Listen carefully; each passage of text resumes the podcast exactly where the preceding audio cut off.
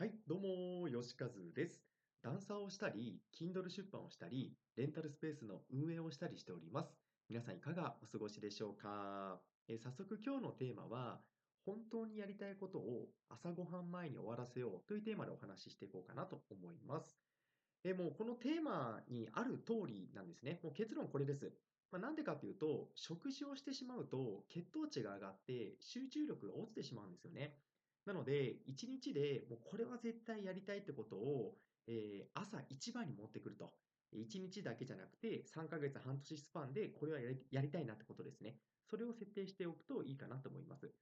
まあ、過去の私もそうだったんですけども、1年以上前の私ですね、は、なんか日々朝忙しさに追われて、なんか朝食べてすぐ会社行って、また疲れて、また次の日の朝が来て、また急いで朝ごはん食べて会社行ってて、そのルーティンの繰り返しで、もう毎日が正直なんか成長時間があまりなかったんですよね。まあ、それは何が悪かったかっていうと、優先順位がつけれてないんですよね。本当に集中できる時間に、まあ、ギリギリ前寝てたりとか、何も生み出せてない。まあ、そういった状況だと、半年経っても1年経っても状況が変わらないのは当たり前ですよね。で、これをですね、優先順位を付け直すことによって、まあ、約1年ですね、私が経験した感じ、えーかなり人生が変わってきたので、えーぜひやることをお勧めします。まあ、ちょうど1年前の私はですね、えー、ツイッターをまず朝一に、えーやるって決めました。1時間ぐらいですかね。えーおはようツイートをして、それからリプ周り、もう多分100リプとか普通にしてたと思いますね。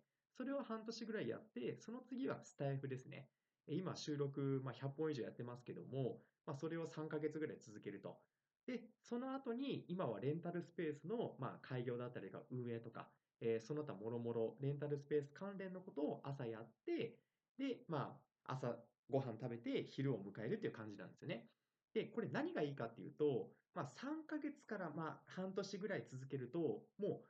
身についてるんですね。自分のルーティン、自分の習慣になってるんで、今、私はこうしてスタイフの収録してますますけども、えー朝にはレンタルスペースの、えー準備したりとか、あとツイッターをやったりとか、今スタイフ撮ったりとか、過去にこう、毎日毎日朝一でやってたことって、今そんなにエネルギー使わずにできるんですよね。なので、最初から3つも4つもやろうと思うのではなくて、じゃあこの3ヶ月はもうツイッターだったりとか、ブログ書くだったりとか、まあそういった、まあ、3ヶ月半年スパンで一つ優先順位高いのを決めて、それを朝ごはん前に終わらせて、それが終わってから1日がスタートすると。まあ、そういったルーティンでやると、まあ、半年ぐらいでね、えーかなり人生変わってくると思いますので、えーぜひ試してやってみてください。